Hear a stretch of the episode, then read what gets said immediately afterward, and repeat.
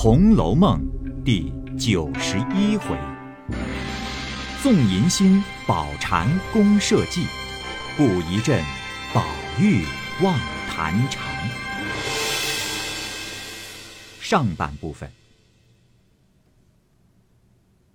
话说薛科正在狐疑，忽听窗外一笑，唬了一跳，心中想到：“哎呀，不是宝蟾，定是金贵。”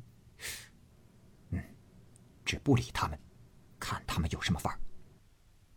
听了半日，却又寂然无声，自己也不敢吃那酒果，掩上房门。刚要脱衣时，只听见窗纸上微微一响。薛克此时被宝蟾鬼混了一阵，心中七上八下，竟不知如何是好。只见窗纸微响，细看时又无动静。自己反倒疑心起来，掩了怀，坐在灯前呆呆的细想，又把那果子拿了一块，翻来覆去的细看。猛回头，看见窗纸上湿了一块，走过来屈着眼看时，冷不防外面往里一吹，把薛科唬了一大跳。听得吱吱的笑声，薛科连忙把灯吹灭了，屏息而卧。只听外面一个人说道。二爷为什么不喝酒吃果子，就睡了？这句话仍是宝蟾的语音。薛科只不作声装睡，又隔有两句话时，又听得外面似有恨声道：“哼，天下哪有这般没造化的人？”薛科听了，是宝蟾，又似是金贵的语音。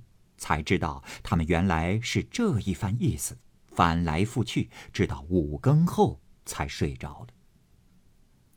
刚到天明，早有人来叩门，薛科忙问是谁，外面也不答应，薛科只得起来开了门看时，却是宝蟾拢着头发，掩着怀，穿一件片锦边琵琶襟小紧身，上面系一条松花绿半新的汗巾，下面。并未穿裙，正露着石榴红撒花夹裤，一双新绣红鞋。原来，宝蟾尚未梳洗，恐怕人见，赶早来取家伙。薛科见他这样打扮，便走进来，心中又是一动，只得陪笑问道：“哦，怎么这样早就起来了？”宝蟾把脸红着。并不答言，只管把果子折在一个碟子里，端着就走。薛科见他这般，只是昨晚的缘故，心里想到：“哦，这也罢了，倒是他们恼了，索性死了心，也省得来缠。”于是把心放下，换人舀水洗脸，自己打算在家中静坐一两天，一则养养心神，二则出去怕人找他。原来。和薛蟠好的那些人，因见薛家无人，只有薛科在那里办事，年纪又轻，便生许多觊觎之心。也有想插在头里做跑腿的，也有能做状子的，认得一两个书艺的，要给他上下打点的，甚至有叫他在内趁钱的，也有造作谣言恐吓的，种种不一。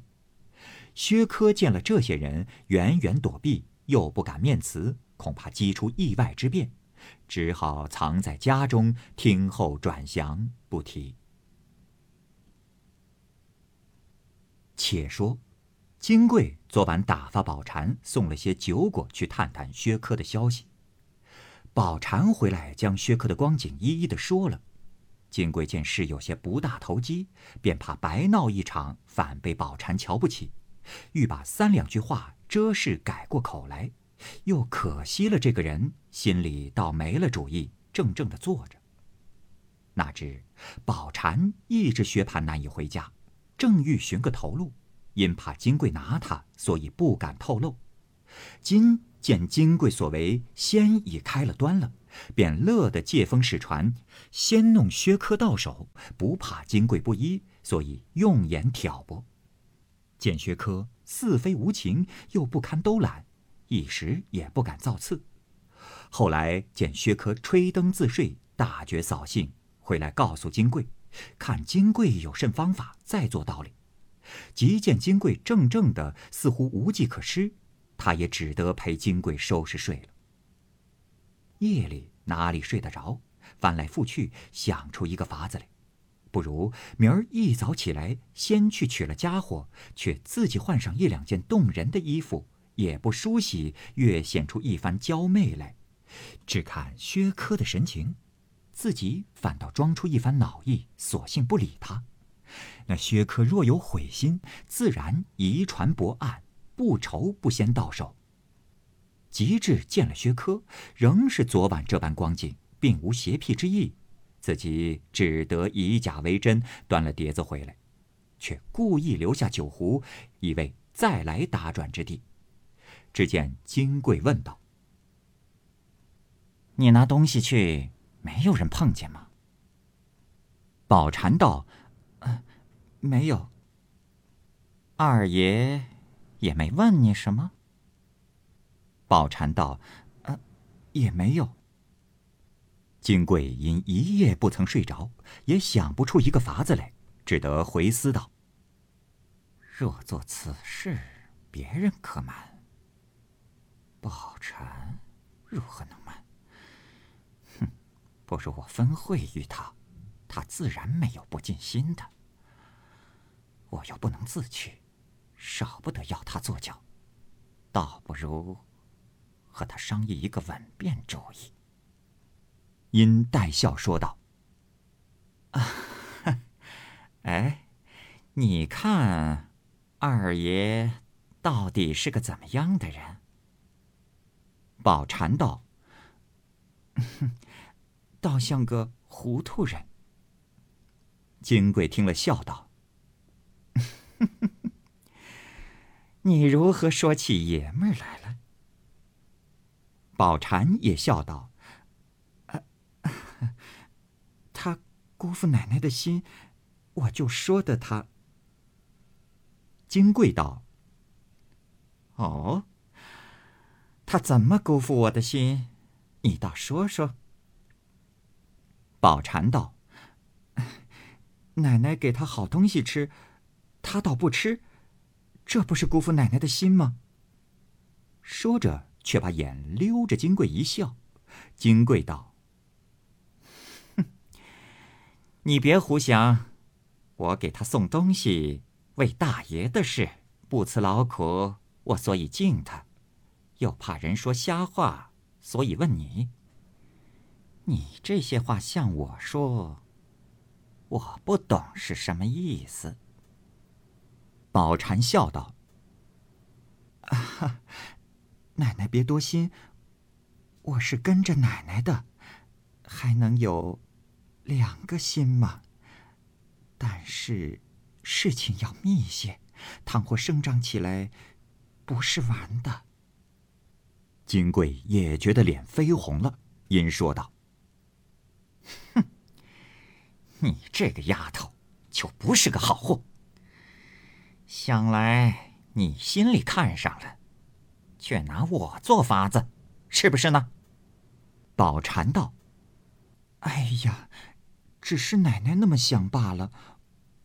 我倒替奶奶难受。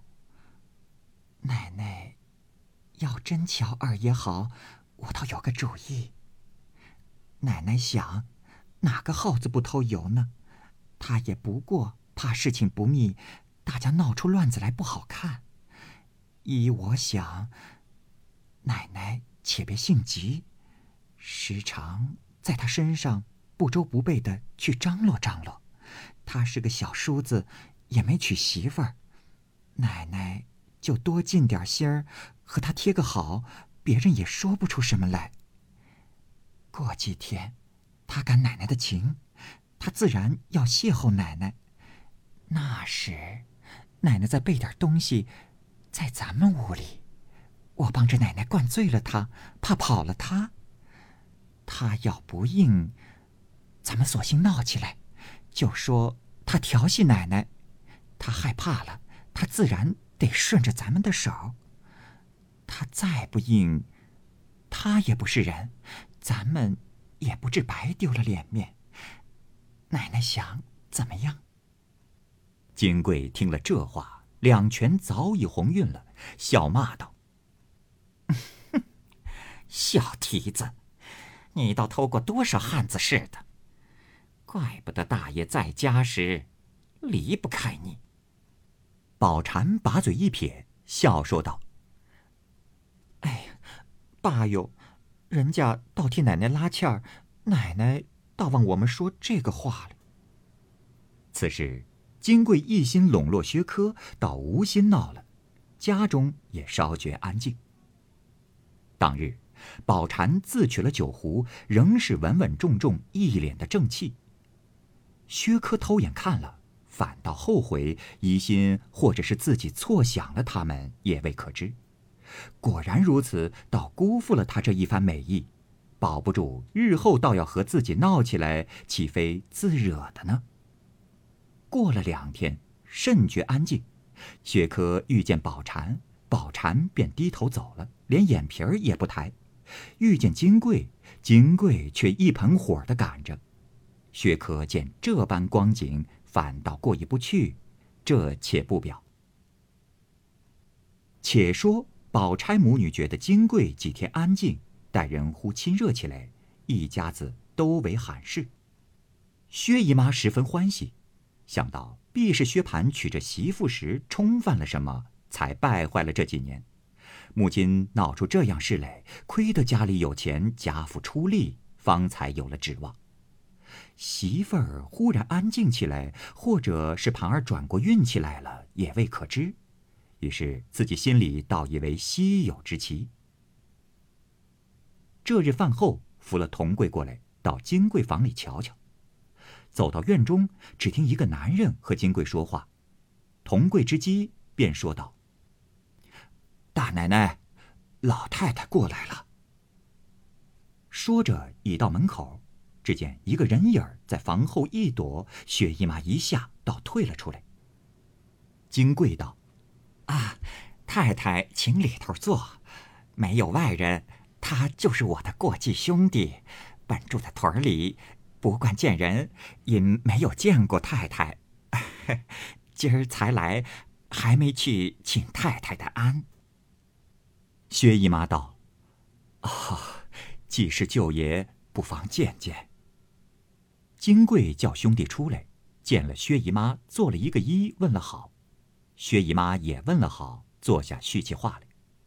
薛姨妈道：“九爷上京几时了？”那夏三道：“啊，前月我妈没人管家，呃，才把我过继来的。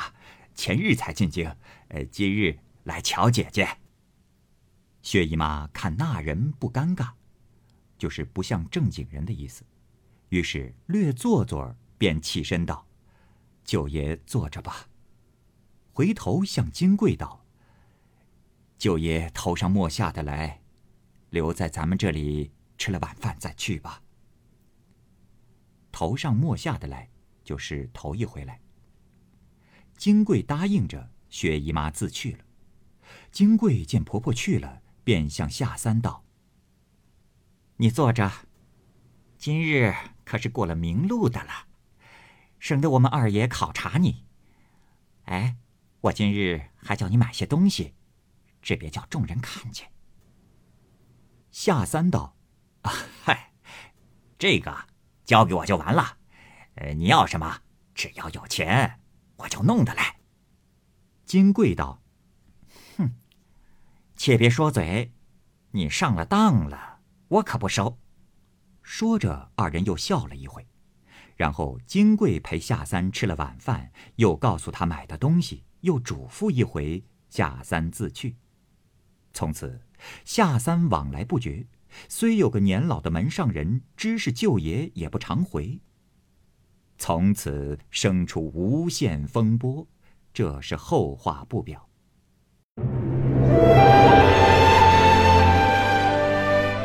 好，各位听友，由于时间的关系，我们这期节目就先播到这儿。欲知后文详情，欢迎您关注蚂蚁晒尔，并订阅我播讲的《红楼梦》。另外还有更多精彩的系列故事，也在其中，欢迎您关注收听。如果您有什么样的意见或者建议，可以通过下方的留言方式及私信的方式告诉我，我会在第一时间回复您。我是蚂蚁，我们下期节目再见。